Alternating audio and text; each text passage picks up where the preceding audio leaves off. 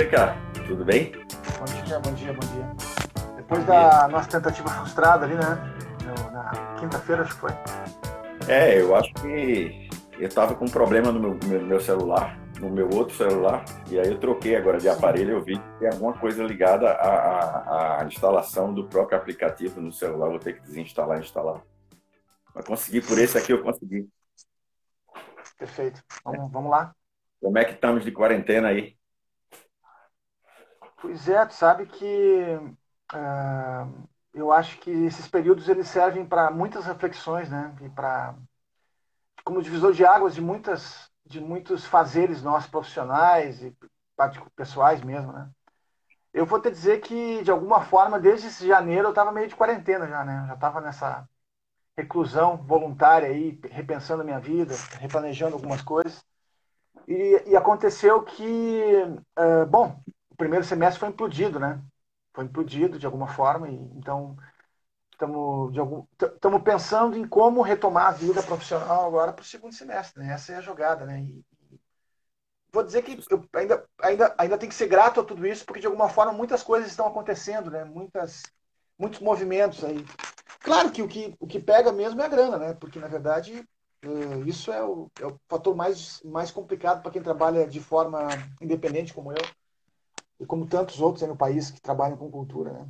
Mas assim é a vida, né? Vamos nos reinventar de novo. O mais interessante disso tudo é que é uma situação que não é absorvida só de uma forma é, simples, né? Ela tem toda uma complexidade. Parece que, que essa questão sistêmica ela tem toda uma complexidade, né? Porque quanto mais você avalia, quanto mais você se aprofunda na questão, você vê que isso está afetando de uma, de uma ponta a outra da régua, né?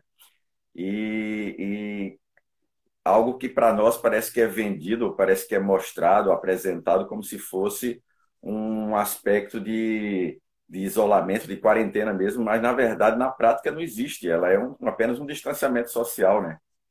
Você não está de quarentena. Sim, é? Não. Você não está de quarentena. Outros... Na, na, na, prática, você não está de quarentena, você está só fazendo um distanciamento social, né?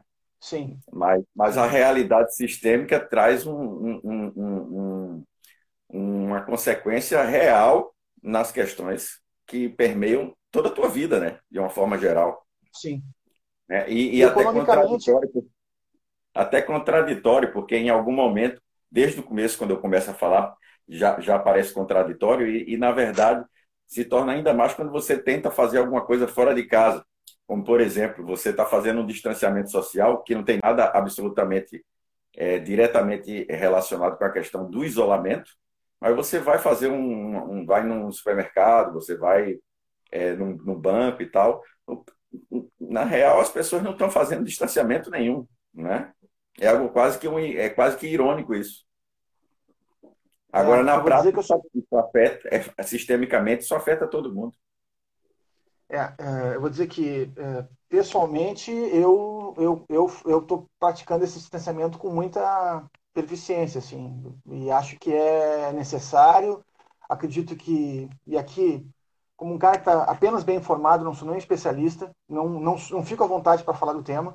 De todo modo, acho que uh, o distanciamento nesse período, ele, ele acredito que seja mais. Uh, o melhor a ser feito, né? Porque, pelo que os números estão nos, nos falando nesse momento, é que as coisas tendem a piorar nas próximas semanas, nos próximos dias, né? Então, se nós conseguirmos de alguma forma, um termo muito moderno aí, achatar essa curva, né? É, seria bem interessante para todos nós aí, para e para salvar vidas, né? A verdade é essa, né? E, e outro detalhe. E você sabe que esse detalhe. título tem um detalhe, te, só para fazer um parênteses, você sabe que você fala no início aí, no começo da sua fala, você disse que não entende muito das coisas, mas foi proposital o título desse bate-papo, né? que de médico e louco, Sim. toda quarentena tem um pouco. Você já está falando cientificamente, rapaz?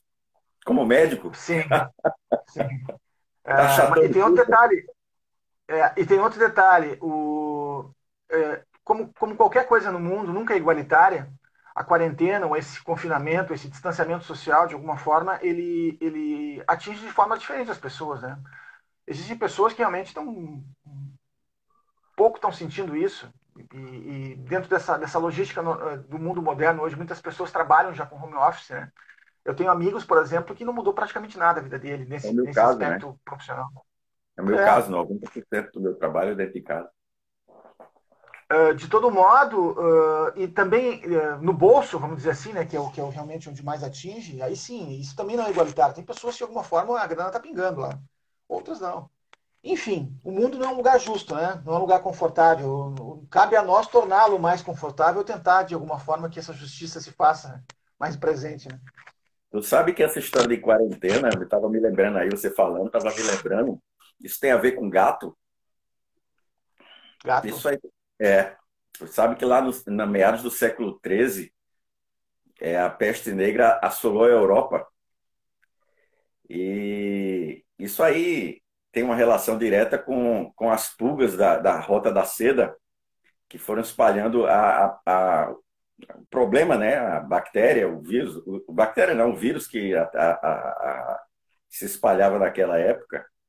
E só que quase um século antes disso aconteceu no início da Inquisição, né? Um dos papas da época instalou as suas bulas papais de, e fazia uma relação direta com a bruxaria e os gatos. Né? E os gatos eram, a partir daí, então, começou-se toda uma mística em cima dos gatos, porque na, numa das bulas papais da época da Inquisição, foi estabelecido que o gato tinha uma relação diabólica, e principalmente na, nos rituais satânicos, nos rituais de bruxaria, ele participava. E aí a, a, mística toda a questão cultural europeia começou a perseguir os gatos. Então tinha gato que era queimado em fogueira, faziam fogueira, pilhas de, de fogueira de gatos, jogavam gatos de cima de, das torres para os gatos cair lá embaixo. Enfim, isso tomou a Europa durante 100 anos, a ponto de a quantidade de gatos na Europa se tornar é, proporcionalmente muito pequena em relação aos ratos. Então, quando a peste chegou, o maior transmissor da peste era o rato e não tinha gato suficiente para pegar esses caras. Então ela se espalhou com a rapidez enorme. E ao chegar em Veneza, os barcos vinham carregados de ratos. E aí o veneziano, que era muito, era muito também ligado a essa questão da prática religiosa, católica, enfim, ele, eles estabeleceram o seguinte: ó, o navio que chegar no porto de Veneza vai ter que passar 40 dias sem ancorar no porto, até a gente saber se tem gente doente ou não. Então, eles começaram a chamar esse período que o barco ficava no, é, antes de ancorar no porto de quarentena, para isolar o pessoal. E hoje a gente usa, obviamente, qualquer tipo de isolamento a gente chama de quarentena, né? Sim. sim a minha sim. pergunta é, meu irmão, qual é, qual, qual é o gato da história, da nossa história agora? Quem matou os gatos?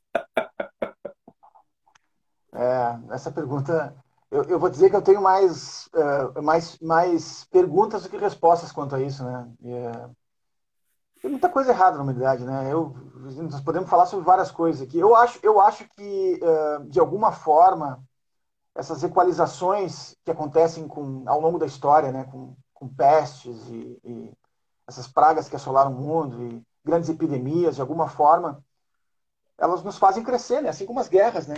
É, infelizmente, tu acaba desenvolvendo outras tecnologias e, e, e se preparando para esse tipo de situação, né?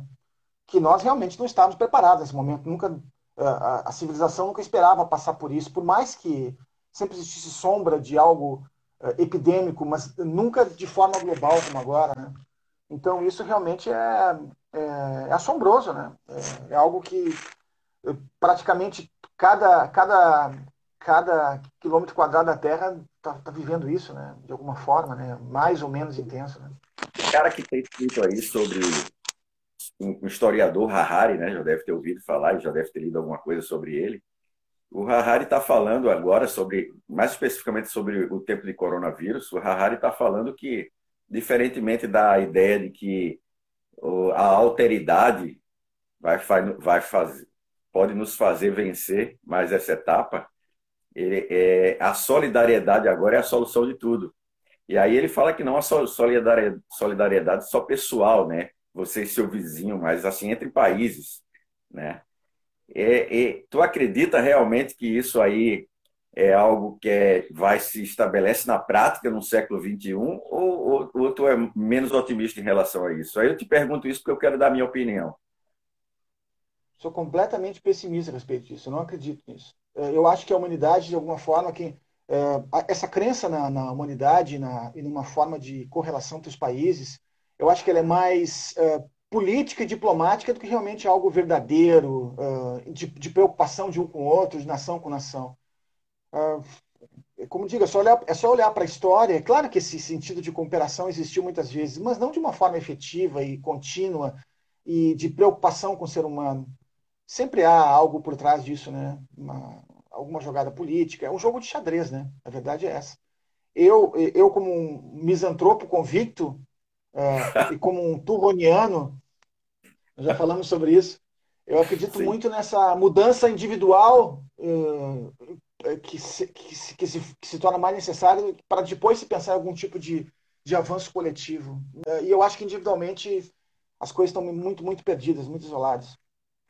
É, eu, eu vejo isso aí que você está falando e e eu também tenho essa visão mais pessimista disso. Eu acho que é muito romântico falar como o Harari fala, até porque eu percebo assim que existe uma, uma, uma ideia de cresce uma certa ideia nessas horas de que a solução parece que a crise traz uma solução ou traz uma, uma, uma oportunidade que é real das pessoas mudarem. Quando a mudança individual do ser humano é extremamente complexa, né? É, eu, eu não vou muito por, por essa onda assim de que ah, agora as pessoas, após pandemia, vai mostrar que nós mudamos, que nós não seremos jamais os mesmos e que as pessoas vão, vão, vão enxergar a vida por um outro prisma. Eu, eu, eu vejo a, a, complexidade do ser humano, a sua, a minha, individualmente, de todos, é, ela é tão, tão séria, ela realmente, de fato, é tão complexa, e aí o Mohan, ele, ele fala muito bem sobre isso, né, que a, a gente vê, por exemplo, eu tive uma experiência com isso no tempo que eu passei na igreja cuidando de pessoas, pastoreando. Para quem não sabe, eu já fui reverendo anglicano. E, e, você vê um cara, por exemplo, quando ele estabelece aquela ideia de que eu quero agora fazer uma mudança de mente, eu quero fazer uma metanoia real na minha vida, e aí ele passa algum tempo naquele processo, daqui a pouco aquilo dali é, é, é retroage. Ou seja, ele perde toda aquele, aquela caminhada, ou em, em, tese nada, nada mais foi do que uma, uma tentativa, e ele não consegue tal, tal tamanho e complexidade. Aí você, você estabelecer que algo como isso que está acontecendo agora vai ser um fato real de mudança na vida do ser humano, eu acho muito, eu sou muito pessimista em relação a isso. Eu acho que nós somos muito complexos para a gente estabelecer que isso aí vai ser um motivo de mudança, que o mundo jamais será o mesmo depois disso. Eu acho que você. É, na essência, nós permanecemos os mesmos. Né? Agora, de fato, é, eventos históricos, eles, têm, eles são parte da tua jornada. A tua jornada vai, vai ser de uma jornada de sucessivos acontecimentos históricos que vão marcar a tua vida, né?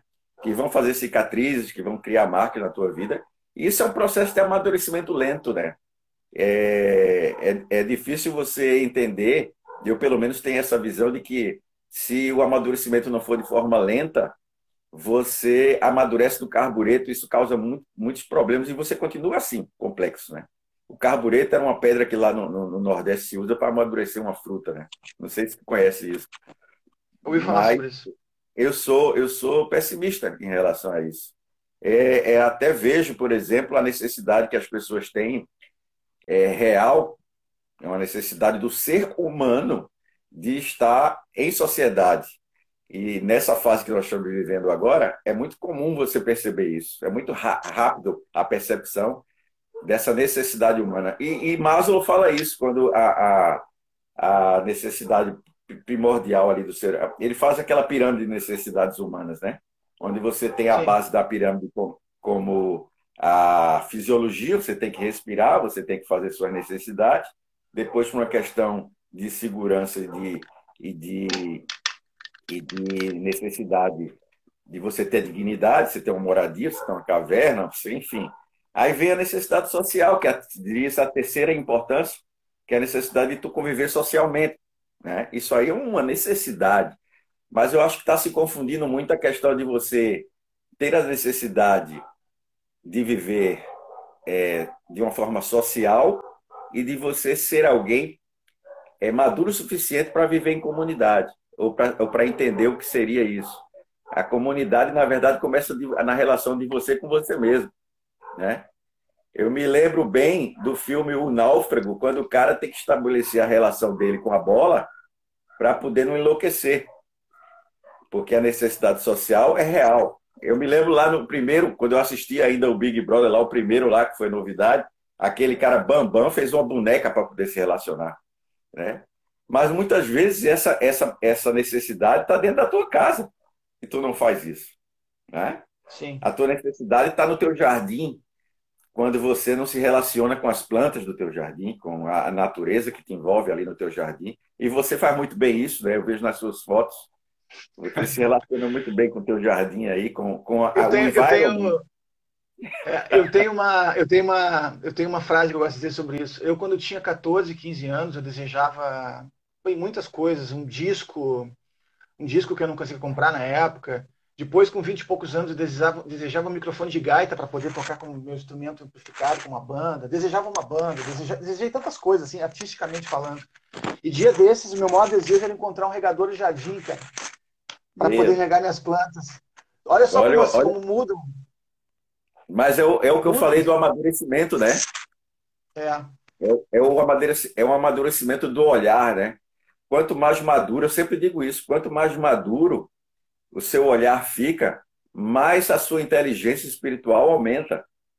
Na verdade, é, um, é o que eu chamo de inteligência espiritual, se chama o, o, o QS aí, o, S, o Spiritual Quotient, que é essa ideia de que teu olhar vai ficando mais maduro. Tu começa a olhar para o regador, talvez com mais importância do que a própria gaita. Né? Sem dúvida, sem dúvida. Mas o grande problema nosso, eu não sei se tu concorda comigo, é que essa pirâmide do Maslow aí, que ele fala que o, o, o pináculo da pirâmide lá em cima é a autorrealização, é a felicidade, essa questão de você ter a consciência em si, né? É de você de você ser amigo daquilo da, da, da, do primeiro ser que você precisa ser amigo que é de você mesmo, de você se autoconhecer, de você de você lidar bem com teus demônios interiores. É a autorrealização, onde você vai, vamos dizer, ao invés de, de você sair da dor para o tédio, você sai da dor para a felicidade, né? Essa pirâmide de Maslow, eu acho que no século XXI ela está invertida, cara.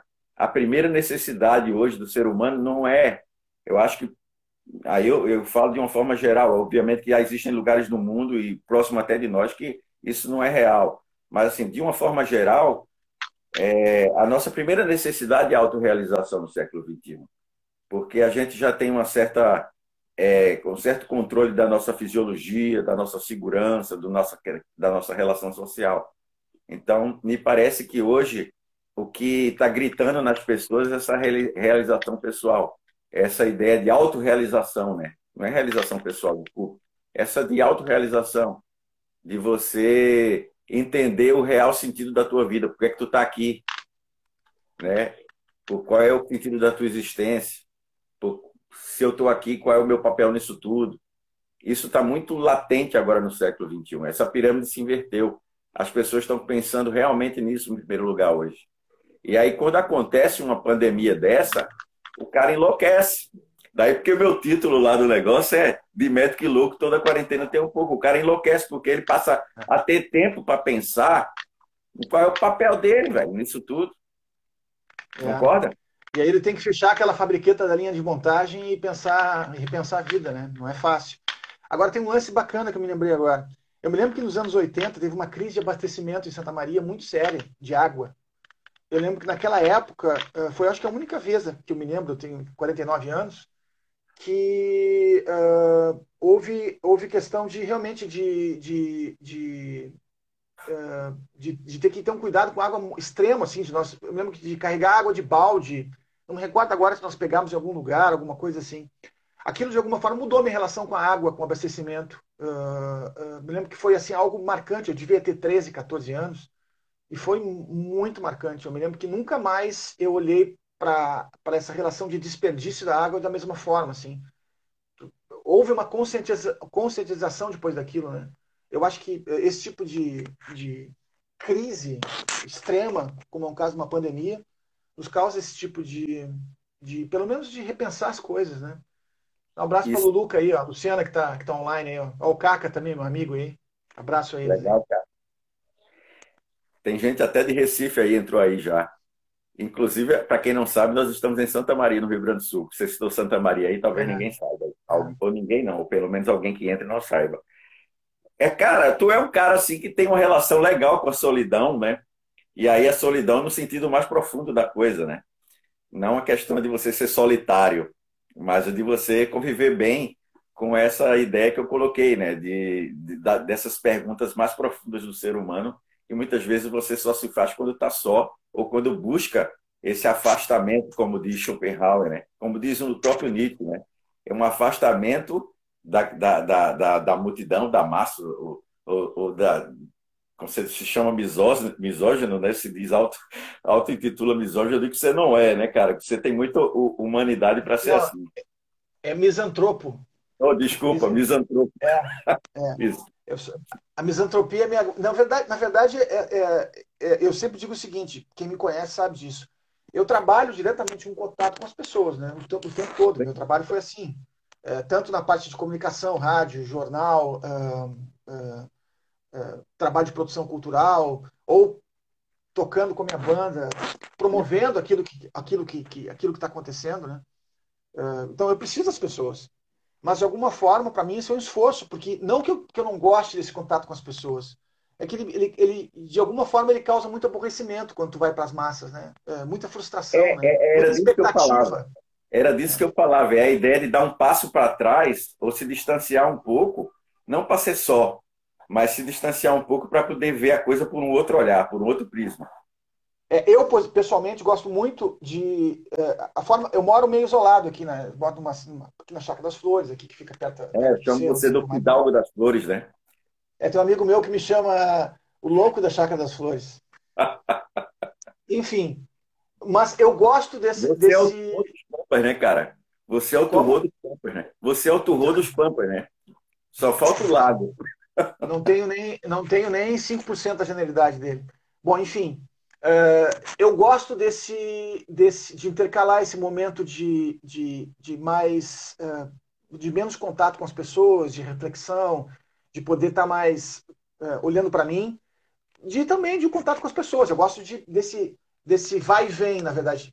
não, não, eu, eu há oito anos eu trabalho hoje de forma independente, não trabalho mais no emprego formal, né? Desde que saí da RBS em 2014. Uh, dois, há seis anos eu faço isso melhor, né? 2014, 20 anos, exatamente. O que eu quero dizer com isso? Eu quero dizer que uh, eu não sei se eu conseguiria trabalhar no emprego normal de novo, naquela rotina, aquelas frustrações, aquele, uh, aquela tolerância com, com, com o fazer profissional. Eu sempre fui muito independente quanto a isso, né? Sim. Própria, o, próprio, o próprio trabalho em rádio me, me proporcionou isso de eu ter, que, eu ter que ser o meu one-man band, resolver as coisas, né? Isso, isso. Eu, gostava, eu gosto muito disso, né? Eu gosto de não precisar. Veja bem, não, não é nenhuma falta de humanidade. É muito bom poder fazer as coisas sem precisar pedir uma ajuda. Mas também é muito bacana poder pedir uma ajuda e saber para quem pedir e, receber esse auxílio e vice-versa, né? Eu acho que assim é a vida. Mas é, essa coisa de ficar o tempo todo procurando as pessoas, ou, ah, eu preciso de alguém, eu preciso falar, não acontece muito comigo. Eu consigo ficar um bom tempo, me resolvo com os meus livros, com os meus discos, com a minha vida, com, com, a, com, a, com os meus planos, uh, com as minhas escritas. Então sempre tem algum. Eu sempre tenho algum plano de conquista né, para a humanidade, de alguma forma. Por mais que eu me afaste dela, eu sempre estou tentando me aproximar. Sei lá. Essa é a contradição. Esse eu não sei, não sei se isso seria contradição ou se isso é aquilo que eu chamo de um cara que tem uma inteligência espiritual mais madura. Porque assim, ó, o que eu vejo e que é fácil de perceber agora nessa época, nessa época que a gente está vivendo, é que tem muita gente ficando louca mesmo, cara, porque está sozinho em casa, porque não não está com seus livros, ou se os livros estão lá e não estão interessados nos livros, nos discos. Enfim, essa viagem para esse mundo aí, que muitas vezes você encontra com algumas coisas que você não gosta dentro de você, tem muita gente aí que está se deparando com isso, está enlouquecendo. E, paralelamente a isso, existem aquelas relações é, no núcleo menor social, que seria a família, ou aqueles que, com quem você convive é, diariamente, ou você divide o mesmo teto, que também se complicam, né? E há, quem toca. Tem gente aí colocando culpa, inclusive, em, em final de relacionamento. É, é. Até saiu aí que os chineses, 17%, aumentou, aumentou em 17% na China aí os divórcios e tal. E, cara, eu não, eu não vou por essa linha. Eu vejo que, que uma coisa tem uma relação, mas não é direta com a outra. Né? Você, se algo não estava bem e você estava fugindo, você não pode culpar o fato de você estar tá sozinho com a pessoa muito mais tempo em casa e dizer que isso aí é, é um problema. Isso é um problema que você tem, né? A, a, sua felicidade depende de você, não depende do quem, com quem que você está. Você é que faz a sua felicidade, né? É, isso, é, isso, é, isso é para mim é fundamental, né? Em primeiro lugar é se encontrar em si, né? Uh, e veja bem, nesse período, eu estou olhando, eu tô olhando para minha estante de livros, eu estou olhando para meus discos, estou revendo muita coisa que fazia tempo que eu não, que eu não visitava, assim. E está sendo muito bacana. Fiz alguma, algum, algumas atividades que só uma quarentena proporciona, né? É, que é essa questão de poder. Por exemplo, uh, tem um, um, um HQ italiano que eu sou muito fã chamado Ken Parker que é feito por dois quadrinistas, o Giancarlo Berardi, que é o roteirista e o cara que faz o argumento, e o Ivo Milazzo, que é o desenhista. Eles são os criadores desse personagem. Que foi baseado num filme chamado. No Robert Redford, num filme chamado Mais Forte que a Vingança, Jeremiah Johnson, de 1972, dirigido pelo Sidney Pollack. Oh. Baseado nessa inspiração inicial, eles criaram um personagem que é um anti-herói western. Não é aquele cara que se dá bem o tempo todo, como Tex, por exemplo, para quem conhece os fumetes italianos. Não, ele se dá mal. Ele não fica com a mocinha no final do episódio. Muitas vezes os episódios, na verdade, falam de outras coisas para só ele participar de um, de um determinado pedaço do episódio. Muitas referências ao cinema, literatura, a poesia. Bom, ele lê Turro, ele lê Walt Whitman, é, é, já que ele está situado naquele período da segunda metade do século XIX Estados Unidos. E aí, esse retorno, Ken Parker, são cerca de 90 episódios que eu tenho ele acabou no passado, a história do personagem eu comecei a, a, olhar as referências musicais que tinham né, nele. E são muitas. Uh, música dos pioneiros da, da, da conquista do Oeste, uh, canções irlandesas, uh, músicas da época da Guerra Civil Norte-Americana, canções indigenistas, e toda uma. Um, um, um, os americanos chamam aquele melting pot, né, aquele caldeirão musical. E aí eu comecei a formar uma playlist no Spotify e contei essa história lá, da, que deram 65 músicas que de alguma, de alguma forma repassa 65 músicas aí, tá lá no, só procurar em Márcio Grings no Spotify, lá procurar Ken Parker, soundtrack, tá lá. Uh, mesmo Conferir. Que, mesmo que alguém não tenha nenhuma intimidade com, com, com o personagem, lá na postagem, que também está no gringsmemorabilia.com.br, eu explico faixa por faixa, conta a história das músicas, enfim. Uh, eu fiquei uma semana só nisso. Uma semana envolvido nisso. Cara, é uma... é uma, uma das coisas que é, que é bem interessante da gente observar com muito, muita sutileza, com muito carinho, é que, na verdade, as pessoas estão angustiadas por conta da, de uma palavrinha chamada produtividade. Né? E se você encontrar uma fórmula de você continuar produtivo em qualquer lugar que esteja, tá ok. Só que a, a, a gente vive numa, numa no estabelecimento de que para produzir você tem que ter uma jornada de tal e tal hora de trabalho, em tal tal lugar, que quando chega num momento desse, muita gente se perde. Né? Mas um, um cara como você, eu também tenho uma, uma outra dimensão né, em relação a isso, e parece que a gente, a gente associa a produtividade a uma coisa muito mais prazerosa do que a, ao trabalho, no sentido de que eu só vou descansar e vou ter prazer quando eu tirar férias. Exatamente. Eu tenho exatamente essa relação com o meu fazer profissional, que envolve muito, muito realmente o, o... Existem dias, por exemplo. Dá um tchau aqui para Cessa ali, a Cessa lá de Recife. Cessa?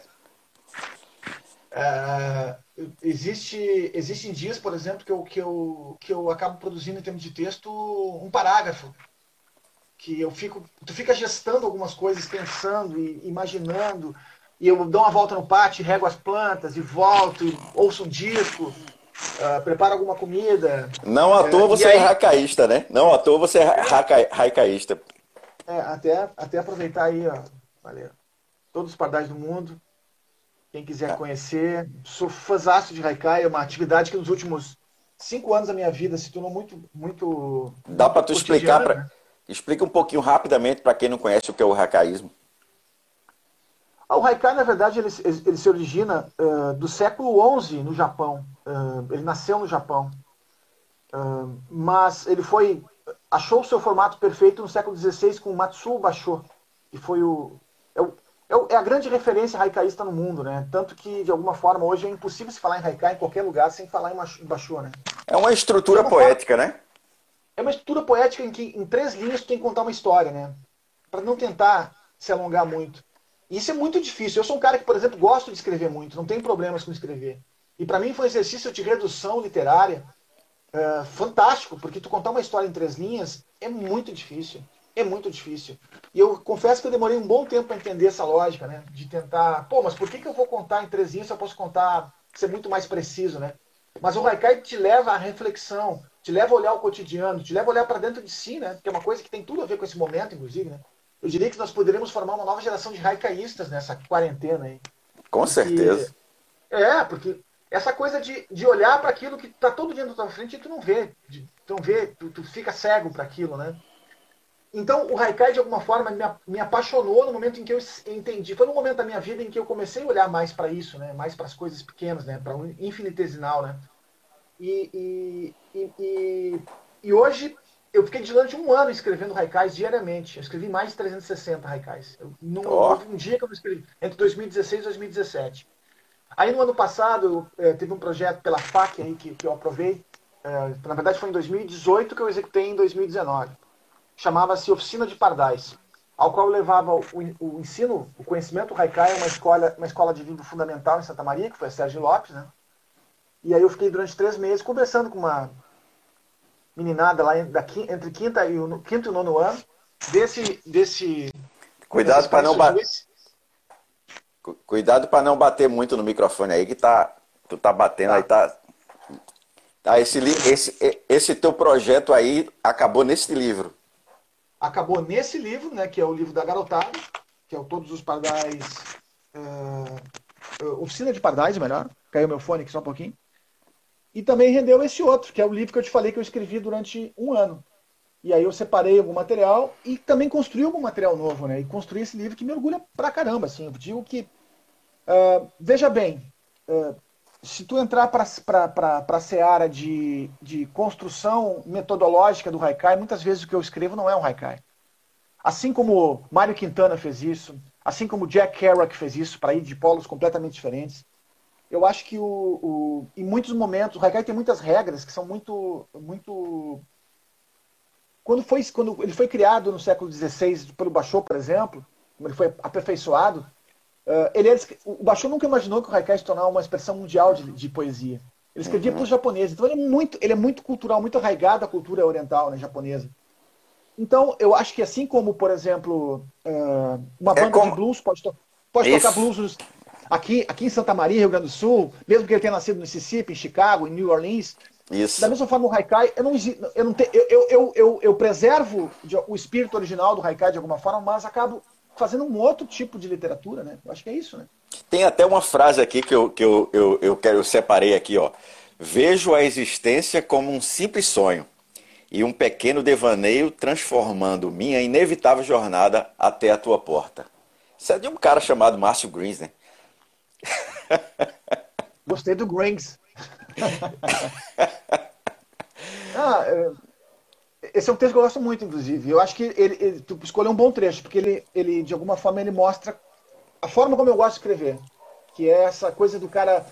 Uh, de, de, tu olhar de tu ler o texto e ele já te, já te coloca para pensar no mesmo momento, já te gera uma reflexão. Não que eu queira, de alguma forma, fazer algum tipo de autoajuda. Longe disso, pelo bem pelo contrário. Mas eu acho que, inclusive, eu pensei um dia em montar um livro de, de um livro, fazer um livro de autoajuda. O nome dele seria A Estratégia do Fracasso, que é um baita caminho para fracassar. Acho que todo mundo tem que fracassar um pouco, mas eu, eu não acredito muito nessas formas. Cada um tem a sua forma, eu acho que é isso, né? É, também tem, tem muito isso na, na, na ideia de que o americano tem falado bastante sobre isso há algum tempo já, nessa linha é, de autoajuda sobre a importância do fracasso. Porque o americano ele pode fracassar, né? Aqui no Brasil nem, nem todo mundo pode. É, tem, uma frase tem uma frase do Neil Young que eu gosto muito, que ele diz assim, só quem conhece a sarjeta merece sucesso, né? Oh, é... Eu já beijei é. a sarjeta algumas vezes, então eu acho que fracassar faz parte da vida, não adianta. Cara, e, e sucesso é algo subjetivo, né? Sucesso para você pode não ser para mim, né? É né? Porque o sucesso hoje, nesse momento que a gente vive na humanidade, está associado demais à questão material, né? né? Mas tem pessoas, tem pessoas que são um sucesso como pessoas e elas não têm absolutamente nem metade daquilo que a, que a gente imaginaria materialmente para referenciar sucesso, né? Eu vou te dar uma, uma, um exemplo de sucesso recente meu. Eu montei uma playlist com 65 músicas do Ken Parker no Spotify Uh, durante uma semana fiquei envolvido nisso, não ganhei um centavo e estou realizado. Isso. Um sucesso. Um sucesso. E as pessoas estão ah, curtindo, estão gostando. É. Agora, a gente tem, na verdade, uma necessidade real no nosso cérebro, é uma questão neuro, neurocientífica, né, provada, provada, que a gente precisa de reconhecimento. A gente precisa ser reconhecido. O cérebro da gente libera neurotransmissores e que nos gera sensações excelentes, ótimas, para a gente continuar seguindo. E a gente precisa desse reconhecimento. É, não obstante, quando a gente também não é reconhecido, a coisa é inversa. A gente fica mal, a gente não, não gosta, a gente tem uma série de sensações que são jogadas no nosso corpo, né? E, e sucesso para mim é você gerar isso, cara. É você gerar esse, essa satisfação interior, satisfação, esse seu prazer mesmo. Porque é, é isso que faz você se tornar cada vez mais criativo. É isso que faz você ser motivado para ser cada vez mais produtivo né? E, e, aí cai novamente na questão de ser mais, ser, sermos pessoas mais produtivas, né? Porque a gente, com a produtividade, com a questão de você ser alguém que dá resultado em qualquer área, né? E aí eu falo em qualquer área, desde as mais profundas até as menos, as mais rasas, isso aí faz com que a gente é, é, entenda o nosso realmente, o nosso real sentido de existir, né? É aquilo que vai gerar legado, é aquilo que vai gerar aquilo que quando você não tiver mais aqui, vai continuar existindo. Né? É diferente do currículo, que currículo tu constrói, mas ele não tem, ele não tem nenhum sentido quando você vai embora. O legado não. não você... Conta, e não tem conta que está falando, o currículo morre quando a pessoa morre, né? Perfeito. É, e o legado e, permanece, né? E o legado permanece. Então, assim, se você não se dá conta de que você deve produzir, e aí vai do grau da, do melhor, mais sofisticado nível de produção para o menor, né, você não vai deixar legado nenhum, cara. Seja para o teu filho, para a tua geração, ou para as pessoas que nem te conheceram. Na verdade, vão te conhecer talvez como, como esses tantos que a gente já lê, que não tivemos a oportunidade de apertar a mão, de dar um abraço, né? É, é, quando se fala em legado, não se fala exatamente só em, no, no, no, no, processo artístico em si, naquilo, na, nessa, em relação à produção artística ou atividade profissional. Por exemplo, o maior legado que o meu pai me deu, morreu, meu pai morreu com a idade que eu tenho hoje, 49 anos. Eu sempre, quando eu penso no meu pai, eu, eu, eu, existe uma palavra que vem muito clara para mim, assim, é honestidade, integridade. É, isso é uma, algo que sempre, em vários momentos da minha vida, eu me lembro dele como uma pessoa íntegra, uma pessoa que sempre foi verdadeira, que nunca tentou enganar ninguém, sempre foi muito honesto que, na relação com o ser baita. humano. Que é, esse é um dos maiores legados que ele podia me dar. Que baita legado, né? É, é muito melhor isso aí na vida do ser humano, né? Independente seja na sua, mas é muito melhor isso aí como legado, porque muitas vezes você ter, o cara ter deixado uma casa para ti. Sem dúvida. É, o que ele construiu, construiu dentro de ti, né? Pelo contrário, meu pai deixou um monte de encrenca para mim, mano. Nós resolvemos todas elas, tudo certo. Eu não tem nenhum tipo de. A casa que eu moro hoje, a casa era a casa dos meus avós, era a casa onde ele morava, né? Então tá uhum. tudo certo. Cara, eu sempre me lembro de, de ti, quando agora nessa, nessa, nessa época agora que a gente fala, tem se falado aí de uma forma muito frívola, né, na questão das solidões das pessoas, de, de, de, saúde mental, que eu acho que é relevante se falar mesmo, tem muita gente que está adoecendo mesmo. Sim, né? E, e aí eu me lembro sempre daqueles nossos papos sobre, sobre o Alex Supertramp lá da, da, na Natureza Selvagem, né? Que é um filme que é McKennos, e, e, e, que ele vai em busca da, da, entre aspas, da felicidade dele lá no final do filme, né?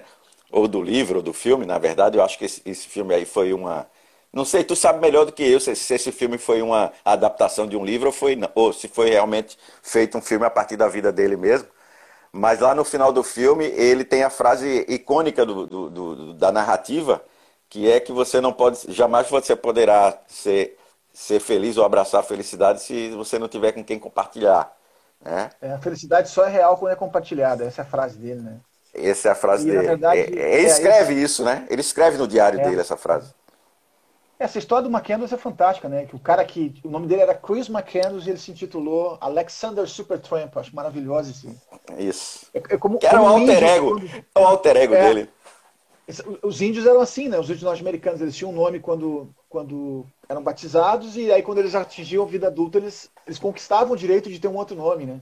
Então ele, na verdade, ele conquistou esse direito aí, Alexander Supertramp, que é baseado num livro do John Krakauer, que é um alpinista, que se identificou com a história dele pesquisou, porque na época saiu uma reportagem da National Geographic que estavam dizendo que ele tinha sido inconsequente, o cara não tinha se preparado. E aí eu sei que uh, o Krakauer, que era o autor do livro, ele se identificou com a história, porque ele se viu naquele, é, na, naquele, naquela busca pela verdade do, das coisas, do isolamento, da reflexão. Que, que, ele... que é o que nós estamos falando, né? que é Exatamente. essa busca natural nossa. Só que ele é um cara extremamente preparado, né? Ele era preparado, ele, claro que ele cometeu alguns erros, claro que de alguma forma, é, dentro dessa trajetória, e que ele documentou muito bem em diários, né? Inclusive documentou os livros que ele lia, citou as frases. Esse é um livro, por exemplo, que eu indico, Natureza Selvagem, o livro, não, não o filme. Então foi uma adaptação, pra... eu tô certo, então foi adaptação mesmo, né? Foi adaptação, que me levou para mais 10 ou 15 livros. Através dele, por exemplo, eu, eu, eu, eu, eu cheguei a Turro tardiamente, mas o Turro é um cara que eu hoje que eu sou muito, muito, muito, muito fã. Uh, o Alden é um livro de cabeceira. Uh, uh, me levou é, a, a, é. a, Tolstói, me levou a Boris Pasternak, através desse, desse, de, das leituras do Supertramp, né? E falando do filme, o filme, eu acho que tem um lance muito bacana. Geralmente as pessoas falam, ah, livro, leia o livro, não veja o filme, né? Nesse caso, eu diria o seguinte: leia o livro, Veja o filme do Sean Penn, que foi, levou 10 anos para adaptar. Foi um, um, a direção de Sean Penn. Direção de Sean Penn, né? Então, leia o livro, veja o filme e mais, ouça a trilha sonora do Ed Vedder, que é fantástica.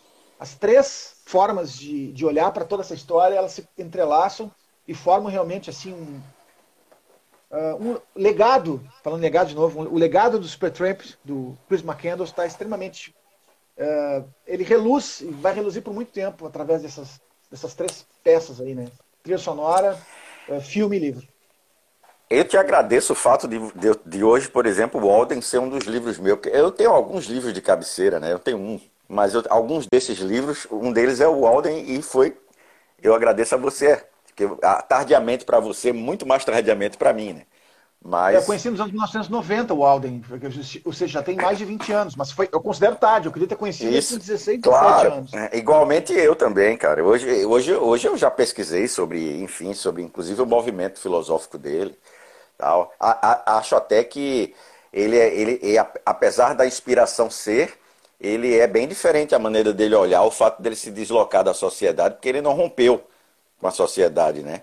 Ele vai. É mais ou menos como nós é mais ou menos como nós aqui na quarentena agora. Isso, é ele, é. ele se distanciou da sociedade, mas ele, a mãe dele lavava as roupas dele. Enfim. Mas assim, vale a pena, uma indicação cultural aí, né? É, para é. o pessoal ler é, é, Henri Turro, o Alden, né? Que e... tem disponível numa série Pocket da LPM, bem baratinha, e um livro que circula facilmente aí. E Isso. também recomendo, da época do Walden, tem outro cara que era um grande amigo dele, que foi uma grande inspiração, que é o Emerson, né? Sim, era. É, né? é. Ele é talvez um, um na literatura americana um, um, um, cara que é uma sumidade, né? A, a visão, essa visão até do, do, de, do, do enfrentamento subjetivo americano vem muito dele, né? Vem muito dele. Né? É, ele, ele é um cara reconhecido na própria época e continua sendo relevante até é, hoje, né? É, Citado é. relacionado. Ele também tentou fazer um tipo de isolamento aí, que na, na época tinha umas fazendas que o pessoal fazia esses isolamentos, são os brook farmings, né? Que ele fazia. E tu vê que é interessante, né? O interessante disso é que tu pega numa época como eh, essa segunda metade do século XIX, foi a época do Emerson, do Thoreau, que eh, de alguma que... forma esses caras, esses caras conseguiram identificar que existia uma sede de consumismo, que existia uma, uma que, os, que os Estados Unidos estavam indo para um caminho completamente errado dentro da, da, da... tem pessoas que podem dizer que, eles, que o caminho foi certo, enfim, mas que, que determinou toda uma lógica sistemática do, do, do, das próximas décadas, da é, forma sim, de pensar do norte-americano. A lógica, a lógica consumista capitalista americana, que fez o país se tornar o que, o que é hoje, ela tem um lado cruel para o ser humano, o indivíduo, que eles identificaram ainda naquela época. Quando estava surgindo isso, eles identificaram, né?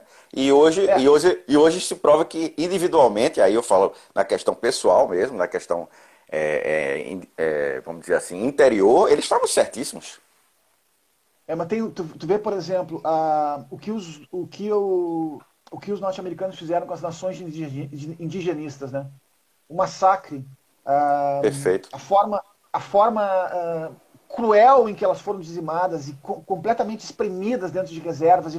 Bom, a história toda, eu li um livro agora, outro livro, outra dica fantástica, que eu indico para todo mundo, que é Enterrem Meu Coração na Curva do Rio, uh, Burning My Heart in Wounded Need, que é do, do, do, Dee Brown, que é um livro simplesmente fantástico. Ele conta o ponto de vista dos índios, uh, inclusive a, narra a, narrativa das estações, da forma de, de se reportar ao, aos, aos, ao exército, ao, ao, homem branco, é toda dentro da visão, da visão indigenista. Né? É um livro fantástico. Muita gente acha ele maniqueísta, porque de verdade ele fala como se traçando uma, uma espécie de beatitude uh, uh, primordial dentro da nação indigenista e como se os brancos fossem só os vilões. Enfim, eu acho que, claro, sempre tem dois lados da moeda. Mas o livro, e eu acho que ele, ele pode ser refletido, inclusive, quando eu vejo algumas ações acontecendo na Amazônia, hoje, quantas nações, por exemplo, indigenistas, eu, eu fico olhando que as histórias são sempre as mesmas, elas sempre se repetem, né? Ah, é, uma mineração dentro de atividade de mineração dentro de uma reserva, isso não vai causar, isso vai, vai, vai ser bom para os índios. Sabemos que não vai ser bom, sabemos que vai acabar, que vai dizimar, Isso. que vai de alguma forma espremê-los, que vai os contaminar, de, vai, vai, vai roubar deles aquela, aquele legado que se Perfeito. permanece até hoje, né? Perfeito. Perfeito. Isso aí, cara, inclusive a gente, na nossa maneira, a pedagogia que existe e, e, e é, é, de, quem, de quem tem o poder, né? Vamos dizer assim, vamos usar essa palavra, a pedagogia ela sempre nos, nos trouxe os símbolos, as imagens, né? a, a, a significância das coisas por esse olhar. Durante muito tempo é, não tinha criticidade em relação a isso. Eu vou te, vou te dar um exemplo muito, muito, muito tranquilo em relação a isso, por exemplo. É, a gente brincava de Forte Apache, né? E aí o Forte Apache, a, ideia da brincadeira era, era matar os índios né? porque a, a, pedagogia era essa, de que os índios eram os maus e os, os, os soldados americanos ali, do, do né? Os, do exército americano, a sétima cavalaria, que era, é, que era boa. Né? Isso só vem, na verdade, ter uma crítica real, por exemplo, em Hollywood, quando acontece Dança com Lobos. Né? Dança com Lobos talvez seja um, dos, um, um dos filmes, vamos dizer assim. De, é, diga lá. Não, eu acho que isso aconteceu antes. Eu, uh, o, o Enterre Meu Coração no Cruz do Rio foi lançado uh, nos Estados Unidos na virada de 1969 para 1970, uma época em que o próprio Estados Unidos estava em ebulição. Né?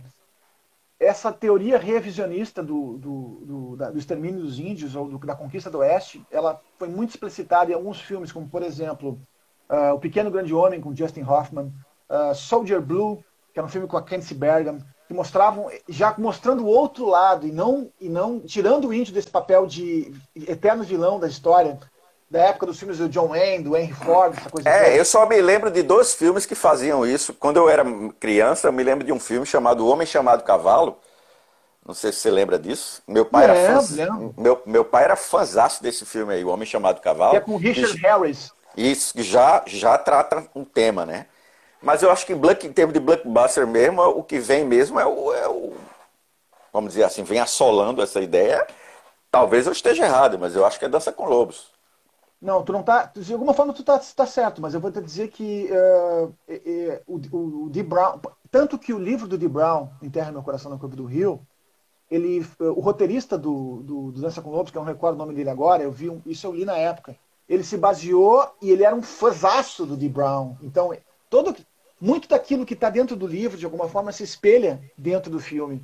Por isso que eu digo que ele é um livro fundamental para entender essa, essa, essa, o extermínio das nações indígenas norte-americanas. Esse livro, e ele hoje ainda fala muitas coisas que são completamente relevantes. É um livro importantíssimo, um dos livros, ó, falando livro de cabeceira, outro livro de cabeceira, até hoje, porque realmente ele me e o próprio Ken Parker, por exemplo, que eu leio, que esse personagem, os quadrinhos, as pessoas às vezes diminuem os quadrinhos, uhum. mas é um uhum. texto primoroso, repleto de contrastes com a literatura. Uh, eu enxergo muita, muito, uh, eu enxergo muito cinema dentro do, da forma como o Milás e o Berardi contam.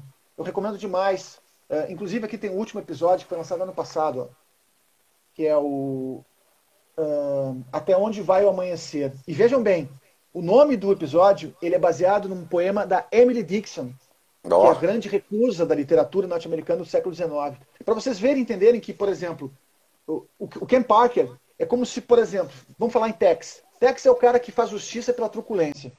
O Ken Parker faz justiça, não é justiça pela poesia, mas é como se fosse a, o contraste completamente é, é ele é completamente diferente de Tex. Ele é, é, é, os requintes poéticos, literários, a visão de mundo dele é completamente diferente. É, é, mais... seria um, ele seria um cara é, mais ligado ao poder da influência do que ao poder da, da, da bala. Exatamente. Para quem acredita na bancada bala, é isso aí mesmo. Mas, cara, assim, ó, fala, fala, já para a gente chegar na reta final aí do nosso papo, uma coisa que tem me chamado a atenção, e aí mudando um pouquinho a direção do nosso, da, da, da nossa conversa aqui, e aí eu queria, eu queria entender como é que está funcionando, porque tu és um cara que tem contato com inúmeros artistas, né? Inúmeros é, produtores aí. Como é que está agora essa visão que está tá sendo construída é, nesses, nesses últimos dias aí de shows através de lives? Isso aí está sendo algo que, que tu acha que é passageiro?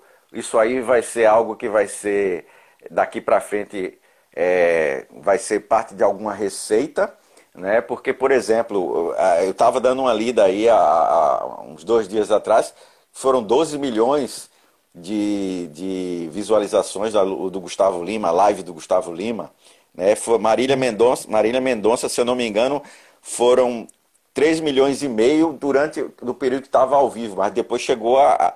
Ela chegou a ter, a ter mais 30 30 mil, 30, 30 e tantos mil seguidores só em uma hora, né? Ah, recentemente eu vi, e aí tu pode até, tu que está mais ligado a isso, pode até me corrigir, mas eu vi que a Lady Gaga quer fazer um show internacional é, beneficente ligado a essa plataforma também, de fazer shows através do, do, do Instagram, de alguma plataforma nesse sentido.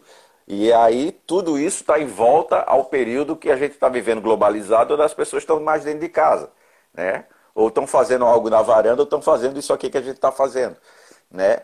E me parece que está surgindo ou está sendo colocado aí, e digo isso porque eu vi que a Brahma patrocinou é, o Jorge Matheus, eu acho, né? Passou um bom tempo, patrocinou aquele, aquele, aquela live deles também, que durou quatro horas que é que tu tem para falar sobre isso? Assim, será que isso aí é uma, é uma tendência agora ou isso aí é passageiro? Em primeiro lugar, uh, já que tu falou em vários artistas sertanejos, eu vou, vou, falar de uma live que vai acontecer agora, que é com Neil Young, Willie Nelson e Dave Matthews. Vai acontecer agora, eu não me recordo, mas é nas próximas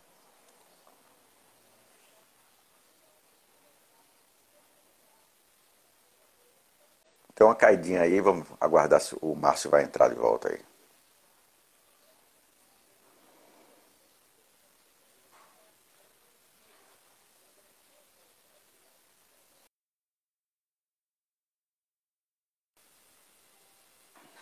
Reconectando aqui, vou chamar ele.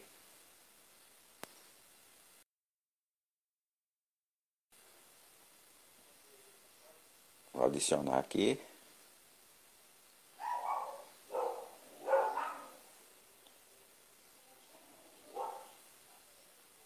Agora, vamos lá, ele vai entrar.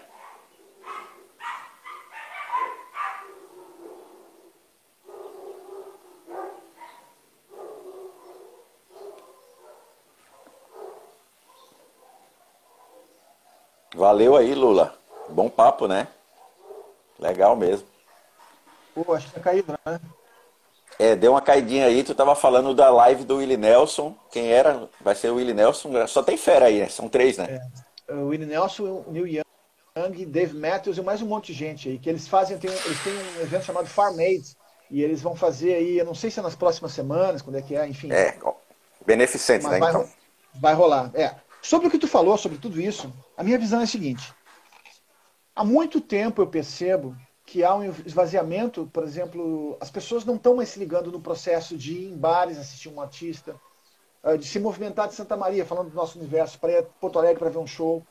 Eu trabalho, para quem não sabe, fazendo excursões, levando pessoas daqui de Santa Maria até Porto Alegre. Já fiz, são 10 anos de atividade fazendo isso. Nos últimos isso. 3 ou 4 anos isso vem diminuindo bastante, inclusive.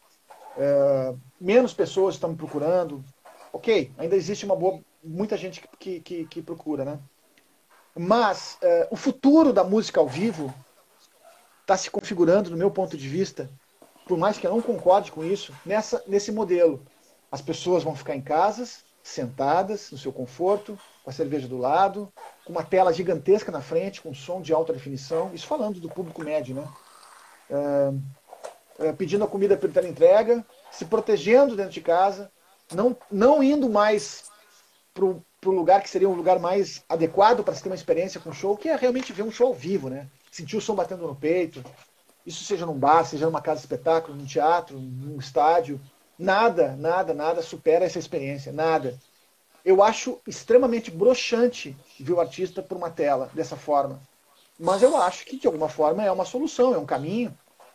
É, eu tenho, eu tenho a felicidade de dizer assim, não tem nenhum tipo de exibicionismo nisso. Eu já vi mais de 100 shows internacionais. Eu parei de contar.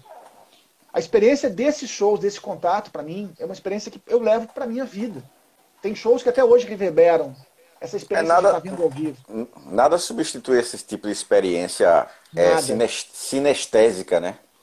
Eu vou dar um é, exemplo de uma banda que eu vi. Tal, talvez. Fala lá. Um exemplo de uma banda que eu vi que nem sou tão fã assim, mas que eu saí de lá completamente arrebatado. Black Sabbath em 2013 na Fiergs. Eu vendo a relação do Ozzy e do Tommy, aquilo que não estava no telão, mas eles se olhando, eles se divertindo, um mexendo com o outro, se provocando, uma coisa que não estava que estava nas entrelinhas daquilo tudo, mas eu estava muito perto, consegui ver isso. Isso é grande experiência de tu ver esse contato entre os artistas. De... Isso não tá, isso não tá na, isso só está na literatura, tá no, no DVD. É, pode ser que os shows ao vivo e essa experiência que eu falo, que eu chamo de sinestésica, que é importantíssima para todos, ela não venha deixar de existir, talvez se torne até mais caro. Né? E aí a gente tem uma quantidade bem maior de, de algo nesse sentido aí, digital, enfim. Sim. Estamos encerrando, meu mestre, nossa live aí. É e que, é, são uma hora que eles nos dão só, né? Eu queria te agradecer e agradecer a tua participação. Márcio Greens, grande, grande estudioso da cultura aí. Valeu, brigadão, meu mestre.